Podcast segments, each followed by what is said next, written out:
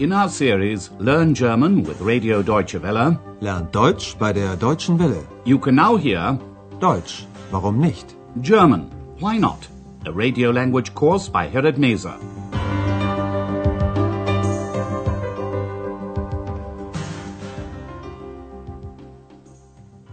Hello and welcome back. Today you can hear Lesson 19, a report on the federal state of Saxony-Anhalt. It's one of the five new federal states in former East Germany which have been part of the Federal Republic of Germany since reunification in 1990. Saxony-Anhalt is a region of contrasts. There are the beautiful landscapes of the Harz Mountains, and the state has a rich cultural history, closely linked with the life and work of Martin Luther. But in recent years, the environment has been badly damaged by the chemical industry. These are the three aspects Andreas focuses on in his report. The lesson is called Saxony-Anhalt, Nature, Industry, Religion. Sachsen-Anhalt, Natur, Industrie, Religion.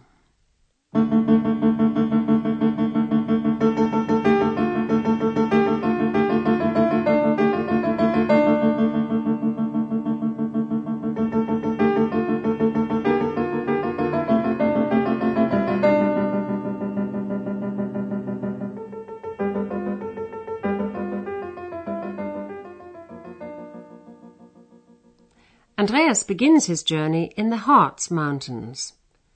The highest peak, the Brocken, which rises to 1142 meters, is popular among hill walkers.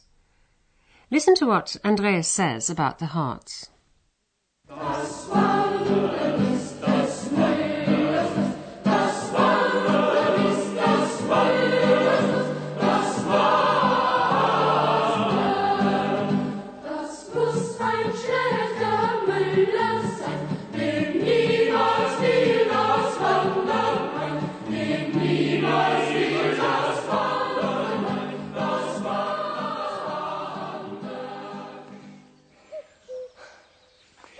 Man weiß, wandern die Deutschen gern.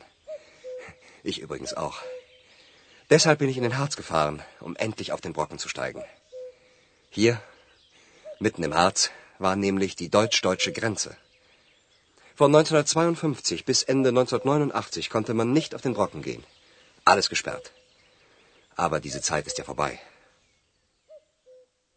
What we've just heard was a famous German hiking song composed by a man called Wilhelm Müller, who was born in the city of Dessau in Saxony-Anhalt. Wilhelm Müller was very fond of hiking, wandern, as many Germans, including Andreas, still are today. Wie man weiß, wandern die Deutschen gern. Ich übrigens auch. Andreas has set off towards the wild countryside of the Harz Mountains. He wants to climb the Brocken, the legendary peak. Deshalb bin ich in den Harz gefahren, um endlich auf den Brocken zu steigen. Andreas says he's going to climb the Brocken at last, endlich, because during the East German era it was a restricted military zone. The inter-German border, die deutsch-deutsche Grenze, ran right through the Harz. Hier, mitten im Harz, war nämlich die deutsch-deutsche Grenze. From 1952 to 1989, people couldn't climb the mountain because it was gesperrt, which means access was restricted. Von 1952 bis Ende 1989 konnte man nicht auf den Brocken gehen. Alles gesperrt. As we said, Saxony-Anhalt is a region of contrasts. From the green Harz Mountains, Andreas moves on to the center of the chemical industry near Bitterfeld. The area became rich because of its natural resources.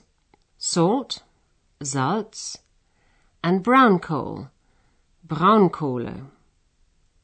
Chemical producing plants were built here. Among other things, they made plastics, plastic, and fertilizers, Düngemittel. Listen to Andreas again.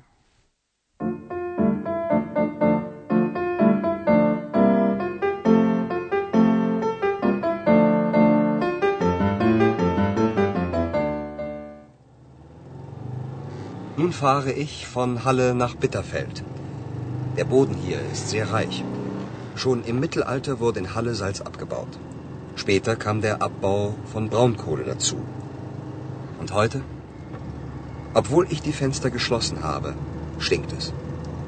Noch 15 Kilometer bis Bitterfeld, aber man riecht schon die Chemieabgase. In und um Bitterfeld war das Chemiezentrum von Ostdeutschland. Plastik, Düngemittel, Kautschuk und anderes wurden hier hergestellt. 300.000 Menschen haben zu DDR-Zeiten hier gearbeitet. 1992 waren es nur noch 80.000. Aber die Chemieindustrie soll hier bleiben. Andreas is on his way from Halle to Bitterfeld. He says the land here is very rich. Der Boden hier ist sehr reich. Halle was also known as the Salt City. Even in the Middle Ages, im Mittelalter, salt was mined here. Schon im Mittelalter wurde in Halle Salz abgebaut. But energy was needed to dry out the salt. From the 19th century on, this energy was provided by brown coal, which was also mined here. Andreas says, later there was brown coal mining too. Später kam der Abbau von Braunkohle dazu. Even 15 kilometers outside Bitterfeld, you can still smell, riechen, the emissions from the chemical industry. Noch 15 Kilometer bis Bitterfeld. Aber man riecht schon die Chemieabgase. Andreas mentions three of the many products manufactured in this region plastics, fertilizers, and rubber. Plastik, Düngemittel, Kautschuk und anderes wurden hier hergestellt. Until the collapse of East Germany in 1989, 300,000 people were employed in the chemical industry.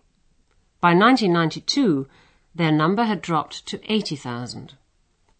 300.000 Menschen haben zu DDR-Zeiten hier gearbeitet. 1992 waren es nur noch 80.000. There were two reasons why so many jobs were lost. Industrial production in former East Germany was inefficient, and the machinery was outmoded.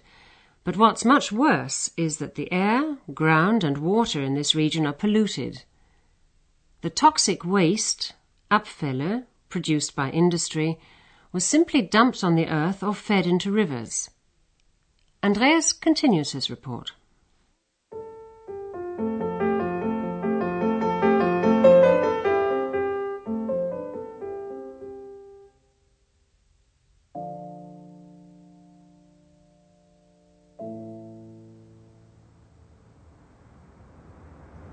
Die Luft hier ist schlecht. Aber nicht nur die Luft. Auch der Boden ist vergiftet. Vergiftet von den Abfällen. Die ließ man einfach liegen. Obst und Gemüse zum Beispiel, das hier angebaut wurde, war vergiftet.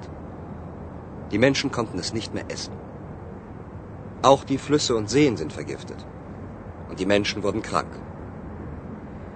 In den letzten Jahren wurde die Luft wieder besser. Das Wasser ist schon klarer. Aber es wird noch lange dauern, bis man hier wieder gesund leben kann. The air and the ground around Bitterfeld are full of harmful waste, which is contaminated, vergiftet. Die Luft hier ist schlecht. Aber nicht nur die Luft. Auch der Boden ist vergiftet. As Andreas explains, the environment has been polluted by waste. Vergiftet von den Abfällen. The waste was either stored at large industrial plants or dumped into the pits created by open cast mining. Andreas says they simply left the waste lying there. Die ließ man einfach liegen.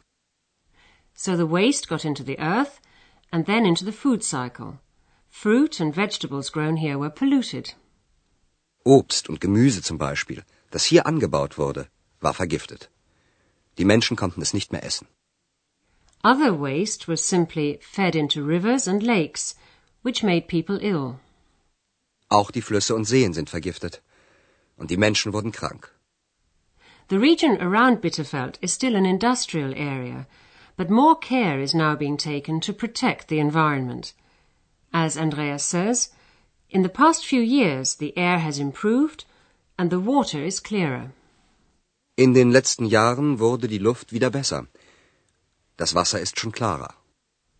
But as Andreas adds, it will still take a long time before people can live healthy lives here. Aber es wird noch lange dauern, bis man hier wieder gesund leben kann. On the last stage of his journey, Andreas goes to Wittenberg. It was here in 1517 that Martin Luther posted his 95 Theses, his attack on ecclesiastical abuses, on the door of the castle church in Wittenberg.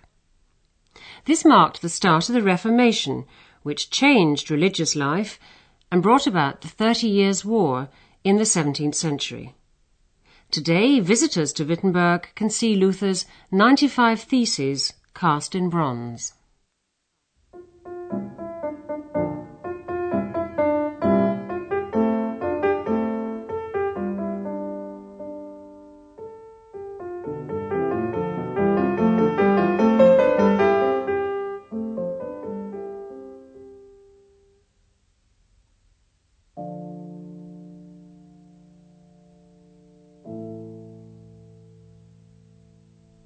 In 1983, to mark Luther's 500th birthday, a symbolic and courageous act took place in Wittenberg. The motto of the East German peace movement was Beat swords into plowshares. A sword, ein Schwert, is a deadly weapon, while plowshares, Pflugscharen, turn over the earth so that life-sustaining crops can be grown.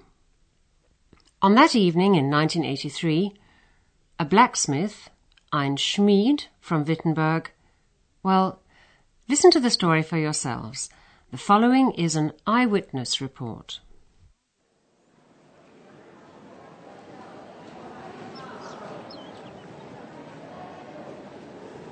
Wir feiern heute den 500. Geburtstag von Martin Luther. 3000 junge Leute sind hier vor der Lutherkirche. In der Mitte ist ein Feuer aus Kohle. Ein Schmied aus Wittenberg geht in die Mitte zu dem Feuer. Er hat ein Schwert in der Hand. Er hält es hoch. Jetzt legt er es ins Feuer. Das Schwert glüht. Der Schmied schlägt auf das Eisen ein.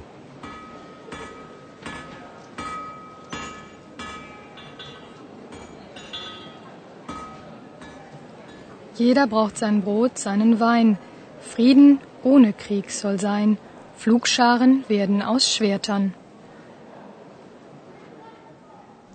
That was an excerpt from a historic occasion in 1983. 3,000 young people gathered outside the Martin Luther Church. In their midst was a coal fire. In der Mitte ist ein Feuer aus Kohle. A blacksmith began his work. Ein Schmied aus Wittenberg geht in die Mitte zu dem Feuer. The reporter says, he has a sword in his hand. He's holding it up high. Now he's placing it in the fire. Er hat ein Schwert in der Hand. Er hält es hoch. Jetzt legt er es ins Feuer. The sword begins to glow with heat. Das Schwert glüht. Now the blacksmith can begin beating the iron to change its shape. Der Schmied schlägt auf das Eisen ein. A woman says, Everybody needs his own bread and wine. There should be peace without war. Swords are turned into plowshares. Jeder braucht sein Brot, seinen Wein. Frieden ohne Krieg soll sein. Pflugscharen werden aus Schwertern. The protest movement, which was initiated by the Protestant Church, has kept the motto, Beat swords into plowshares. During the East German era, the motto was printed on stickers, but people were forbidden to wear them. Well, that's all we have time for today from Saxony Anhalt. In the next lesson, you can find out more about the Brocken Mountain. Join us if you can. Until then, it's goodbye for now. You've been listening to our language course Deutsch, warum nicht? A production of Radio Deutsche Welle in cooperation with the Goethe Institute in Munich.